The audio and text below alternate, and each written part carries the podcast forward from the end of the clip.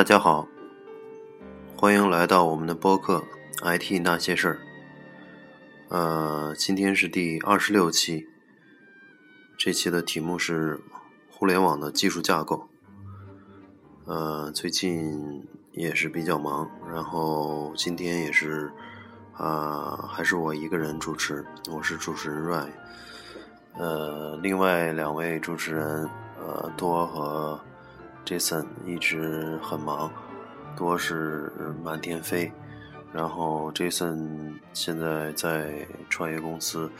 呃一直在做这个融资。呃，忙忙的这个底儿掉。嗯，我其实也很忙，但是这个还是想抽出时间跟大家分享一下我最近的一些呃一些工作或者是一些技术方面的这个呃体会吧。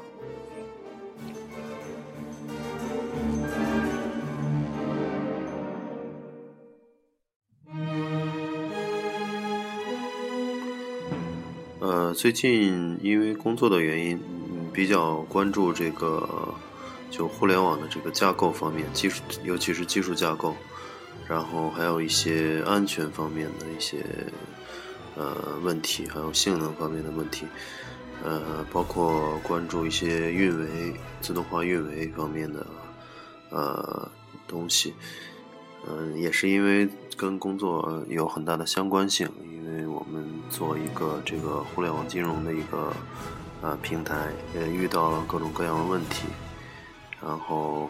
在这个解决问题的过程中呢，也在学到了很多东西，或者说是也在积累一些这个各各个方面的这种方案吧，然后这个分享给大家。其实从这个互联网的这个技术架构来讲，这个最近呃最近十年来讲是发展非常快的，因为特别是在国内，由于这个呃互联网用户数，嗯呃增长非常快，现在据说已经八个亿了，这个所以。嗯，一大嗯，还有一些这个，由于这个互联网用户数的基数非常大，也造就了很多这个呃大的互联网公司，包括这个 BAT 啊，还有这个三六零啊，还有呃美团啊等等等等，然后包括滴现在比较火的滴滴打车啊这些，嗯，就诞生了很多这个非常庞大用户数的这种互联网公司。然后随着这个这个用户数的这个基数越来越大，这些公司也在这个技术方技术架构方面投入了很大的人力、物力、财力，所以中国国内在互联网技术的发展方面，尤其是近几年来看，呃，应该是说在全世界都走到了这个这个这个比较靠前的位置。呃，现在尤其是这个，现在看美国的这个互联网上市公司的这个市值，呃，前十名里面原来全是美国的公司，呃，现在已经有，呃，是两家还是三家，已经是中国的公司了，这也是我们的一个一个呃骄傲吧。嗯，其实，在呃像腾讯啊，像阿里啊。这些这个大体量的公司里面，很多这种用户场景已经在全世界来讲就是非常少见了。就是呃，尤其是像那个过年的时候，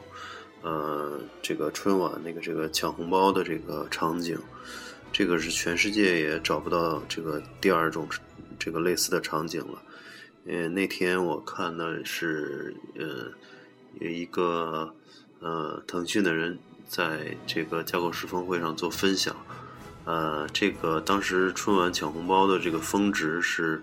呃，每秒钟一千四百次，一千四百人次的这个，呃，这个这个这个相当于是这个请求，这个不敢想象，一千四百万。每秒钟，这个是就对那个后端的服务器的压力非常大。虽然他做了这种几百台的这种机群，但是也可想而知，也是负载非常大的。包括像那个淘宝，在双十一，呃，刚过了这个零点的时候，同时上来这个一百一百二十万人，这个上线，在淘宝进行这个购物，有的甚至是提前就把一些呃东西加到购物车里，然后去在零十二点之后下单，这个对呃这个。对这个后端的这种服务器的负载压力都是非常大的，呃，而且是在呃测试环境下很难去重现的，嗯，所以需要去前期去做大量工作，呃，稍微这个有哪个方面考虑不周的话，就有可能造成这个生产故障，所以在这个大型的互联网公司或者在呃，小型的，但是这个发展非常快速的互联网公司来讲，技术架构都是一个需要嗯有所投入的，呃，需要去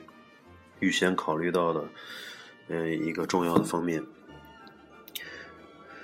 嗯，然后我想结合我最近的这个呃看的一些东西，然后从这个几个点跟大家讲一下。嗯，可能是分几次吧。这一开始就讲一些比较简单的，嗯，就目前这个互联网技术，嗯，这个技术架构大概发展到什么样的一个水平，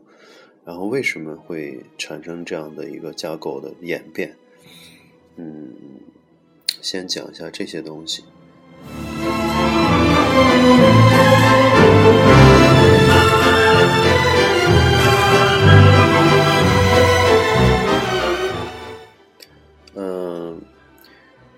从第一点就是最早的早期的这个网站，大家都嗯嗯理解，就是像那个中国刚九几年刚有网的时候，可能就是做一个 BBS 啊，做一个论坛，嗯，这个我我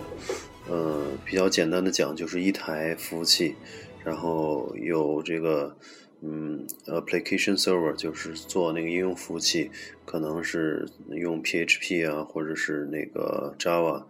呃，JSP 去做一些这个应用服务器。呃，这个应用服务器就呃比较流行的有像那个阿帕奇啊，还有这个 Tomcat、Reason、JBoss，呃，还有商用的一些像 WebLogic、WebSphere。这些都是属于 application server，嗯，它支持各种语言吧，包括现在也有的去用一些，嗯，Python，就是也这个 PHP 啊、Java、.NET 都可以去做这个这个网站的这个 server 端语言。然后最早期就是一个单机的这个 AAS application server，然后。同样，同样的，在这个单机上放一台这个 D，放一个装一个这个 database，就数据库。这个数据库呢，可能就是像嗯 MySQL 啊、Oracle 啊，或者是 DB2 啊，或者是呃，像互联网一般用 MySQL 比较多，因为是免费的。然后随着这个用户的增加，然后是随着这个用户量。逐渐变大，呃，开始发现一台机器的这个计算能力和性能受到影响了。于是第二步就会把这个呃 application server 和这个 database 分开了，就是变成了呃一台呃一台做那个 AS，一台做 DB，这样子两台机器，然后这个呃这个 AS 通过这个网络去。操作数据库，呃，是变成这样的架构。那再往后呢，就用户量增加，呃，这个更多的时候呢，嗯，由于这个用户请求，最最开始可能都落在了这个呃 application server 上，所以呢，要考虑对这个 application server 做集群，就是说用超过一台的和两台、三台、五台、八台。去做这个这个这个负载均衡，然后这个一开始是呃一开始的技术是就是说，嗯，比如说在这个三台服务器上，三台物理机上，然后去部署三个这个呃 Tomcat，比如说，然后部署三个 Tomcat 了以后，这个嗯呃做一个集群，这样呢，网站的用户上来呢就有三台去呃为这个呃这个这个网站的用户进行服务。呃，去这个去接收用户的请求，这样子会把这个单机的这个压力去卸掉。呃，这样子就产生一个问题，就是说在这个这个绘画数据的处理。因为我们知道，就是当用户登录以后啊，或者是在比如说你在网上购物的时候，你会在往商城里这个往购物车里放一些东西，这些都属于这个绘画数据，就是说当前你的这个 session 数据是放在服务器端的。呃，当这个负载均衡多台 application server 的时候，这个绘画就是呃要要处理。目前有几种处理方式。呃，一种是这个呃叫 session staking，就是说，呃，把 session 这个粘粘滞在一一台机器上，就说我我用户 A 这个上来的时候总是被发到这个这个 server 一上，比如说这样的话，我的绘画数据也在 server 一上，啊，每次请求都在 server 一上，所以这样的话。呃，不不会影响我的这个这个绘画数据。如果是我某个请求上来把我分到 Server B 上，呃，Server 二上，而 Server 二呢又没有我的绘画数据的话，这样的话就等于是，比如说用户登录过了，然后就会这个自动会登出了，因为没有它的绘画数据了。嗯，包括他如果在购物车里放了很多商品了，然后这样子的话就会造成购物车的清空。嗯，这个这个是一种方式，就是用一个 load balance balance 的一个一个中心管理器去负责这种 session 的粘滞，保证这个某一个用户只有一台呃这个 application server 为他提供服务。然后第二种方式呢是叫呃 session replication，呃是什么概念呢？就是说这个 session 能够在这三台、五台、八台这个 application server 上自动的进行复制。这样子的好处就是说，嗯，我一个用户上来，我无论我我无论被分配到这个这个任何一台。就这个应用服务器集群里的任何一台应用服务器服务器上，这上面都有我的 session 数据，所以我无所谓请求被呃转发到哪里去，啊，我都能得到这个我正确的这个 response。嗯，这个是这个 session 复制，但是 session 复制有一个不好的地方，就是说。当像这个大型互联网公司，比如淘宝一类的这个之类的这些大型网站，他们都有这个成百上千台的这种应用服务器集群。这个时候，呃，这个每一台机器上的绘画数据也是非常多的，而且它要平行复制到上千台，是成百上千台这个 application server。这个会造成很大的这个网络拥堵和这个对机器的这个性能也会造成极大的影响，啊，所以又出现了这个第三种解决方案，就是做一个这个 session server，就是 session 把绘画数据放到一个独立的 server 上，中心管理它，然后每一个 application server 就成了一个这个无状态的服务器了。呃，所以它理理论上就可以平行扩展、水平扩展，而且是这个无限的去去扩展。然后这些 application server 呢，都去访问，呃，通过一个接口去调用中心的这种 session 服务器，然后去获得这个用户的这个绘画状态。呃，这样子是比较呃性能比较好的。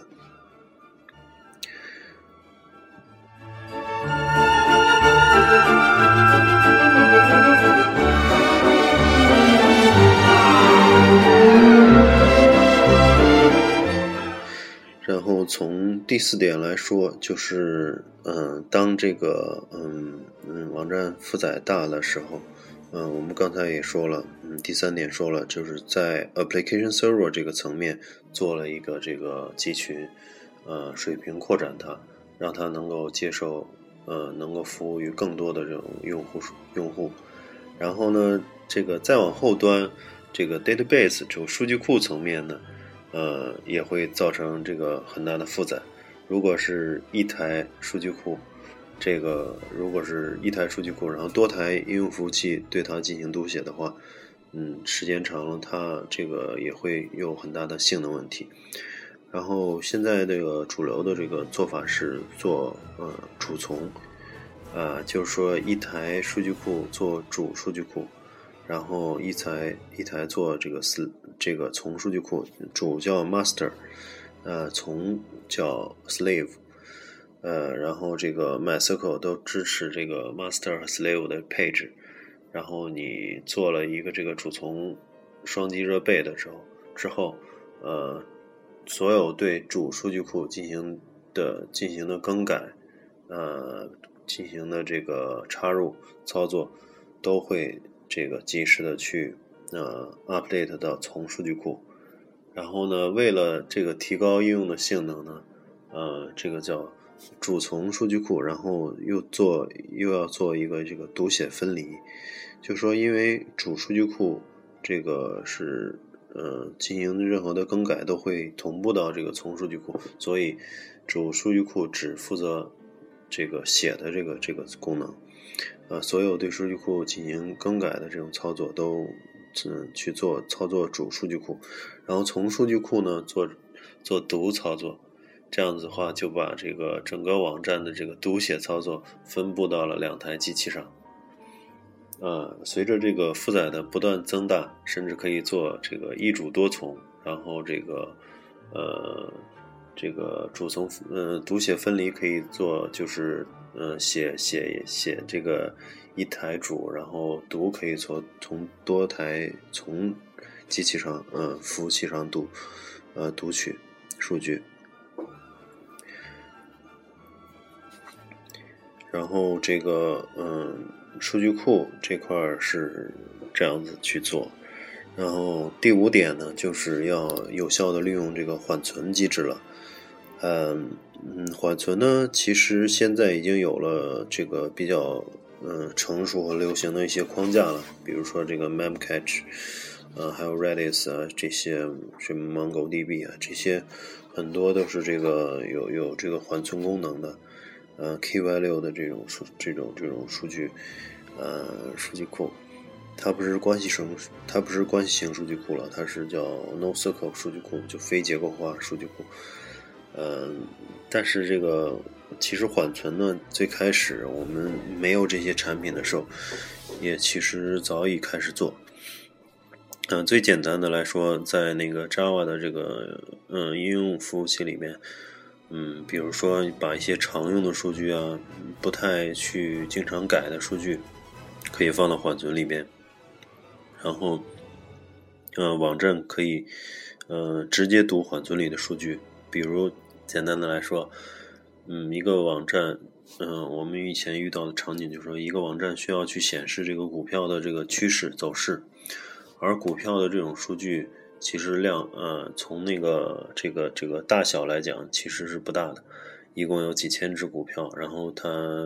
嗯，每一笔这个这个每隔一可能几秒钟会形成一个新的价格，然后这个，嗯，其实整个从这个数据量来说是不大的，然后我们可以把这些这个，嗯，每天股票的这个交易数据都放在内存里。可能也就是几百兆，最多的几百兆的这个量，然后把它放在一个这个嗯哈希 map 或者是自己定义的一个结构里面，放在那个呃 application 或者放在 session 这种全局的这种这种呃空间里面，然后当用户去要显示这个股票曲线的时候，直接从这个内存里去拿数据，这样子的话会。呃，提提高很大很大的速度，然后去减轻这个数据库的负载。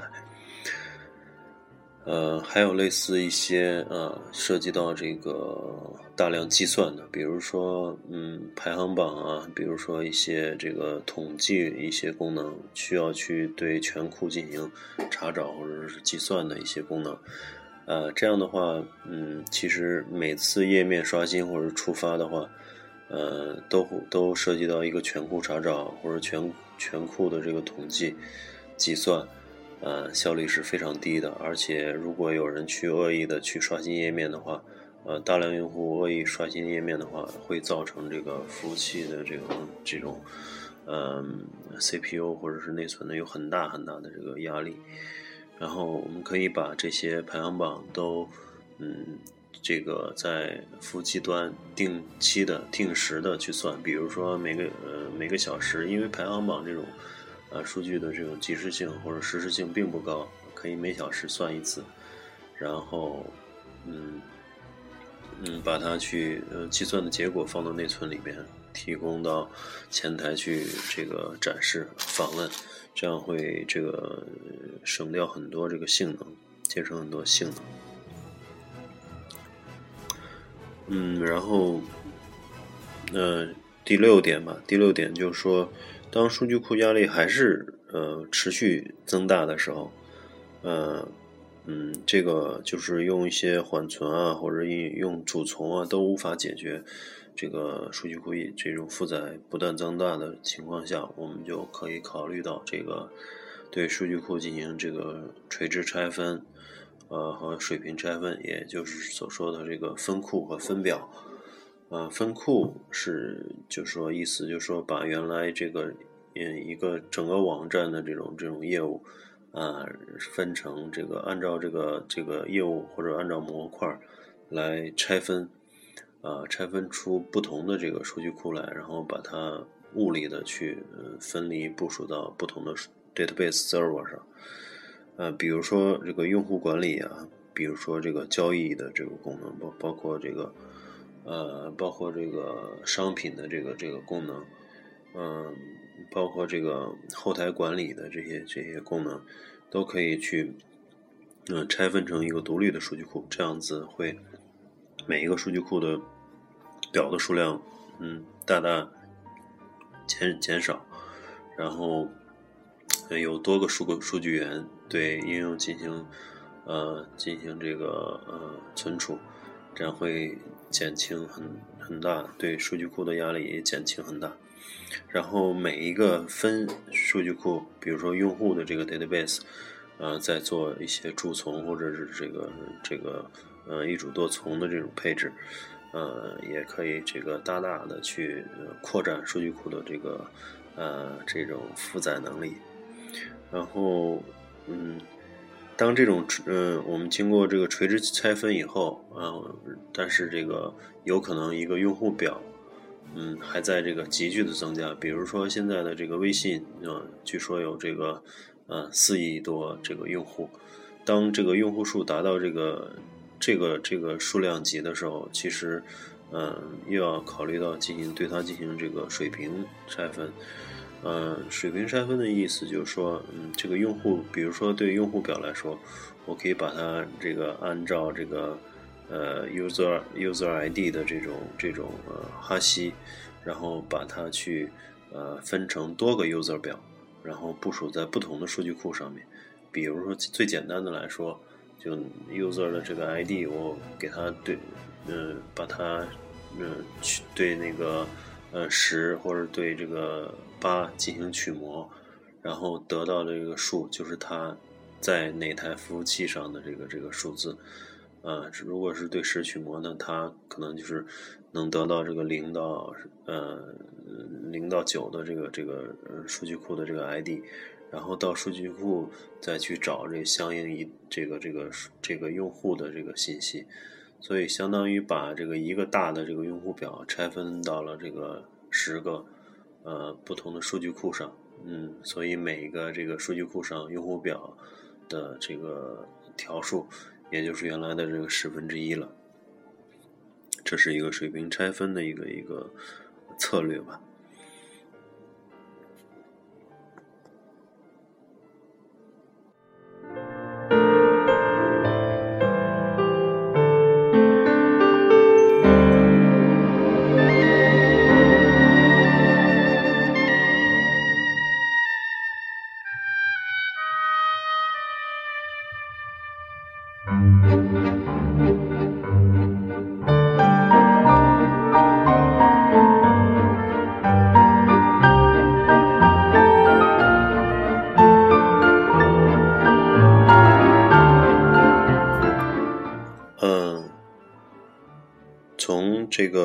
整个这个互联网的技术架构来讲，呃，其实还有很多的这种这种呃方向优化的这种这种方式了。呃，比如现在比较流行的，呃，就是还要用一些这个动静分离啊，呃，用 CDN 去这个把内容缓存，呃，提高这个访问速度啊。然后这个还有这个在安全方面啊，有一些这个呃流量清洗啊，包括反这个 D D D DDoS 和 CC 的攻击啊，这些这种策略。呃，总体来讲，就是目前，呃，由于这个互联网的这种这种大力发展，然后让这方面的技术，呃，走得非常靠前，以至于这个很多大型的这种呃政府啊、国家机关啊、还有银行啊、还有这个各个嗯国营的或者这个央企啊，他们在这个原来都是用这个大型机来处理。呃，以这个用集中化的管理来来做这些这个高的高负载的这种情况，嗯，现在在互联网界都是用一些这个嗯小的这种叉八六服务器，然后用这个分布式，然后用集群的方式，然后又能够水平扩展，嗯。这种方式去这个等于是在技术方面也做了一些革新，而且从目前来看，嗯，这个由于技术的一步一步逐渐成熟，嗯，这些这种分布式的这种计算或者云云计算吧，这种的可靠性啊，包括这个可用性啊，都在这个一步一步提高，已经能够这个嗯，在很多场景下都能够替代。原先的这种大型机啊，这工作站啊，这些，呃，昂贵的这种商业的这种这种呃解决方案，所以现在，呃，银行啊，包括一些这个保险啊，金融行业，其实也在逐渐，嗯，接受这些互联网，包括开源的一些技术框架，去改造，嗯，原来他们的一些。呃，庞大或者说是一些比较嗯落后的陈旧的一些技术方案和技术架构，所以我觉得从这个中国的互联网发展来讲，其实也在呃为这个整个的 IT，呃这个呃 I 出 IT 的这种基础架构也提供了一个很好的这种场景，然后让让他这个大量的人才或者大量的人力物力财力。涌向这些这些行业，然后不断的去提高这种技术，嗯，这技术技术，然后不断的去，嗯，摸索这个新的这个这个，呃，新的这个这个，呃，架构吧，然后也在呃反过来也对这个传统行业，呃呃有很多升级改造的这种空间或者这种可能性，所以嗯。我觉得这个技术架构整个发展还是会非常快的这种前进的，而且我觉得可能未来会诞生很多由中国嗯嗯去引领的，或者说是由中国发起的一些开源的一些很好的优质项目，因为对于大型公司来讲，他们已经有这个人力、物力、财力，而且有这个应用场景来做一些呃很前沿的一些。呃，架构或者框架，嗯，所以嗯，我们还是很期待，呃，中国在这方面，呃，技术软件领域，嗯，或者说框架 framework 方面，做一些呃，这个呃很有意义的，呃很有价值的一些东西出来，嗯。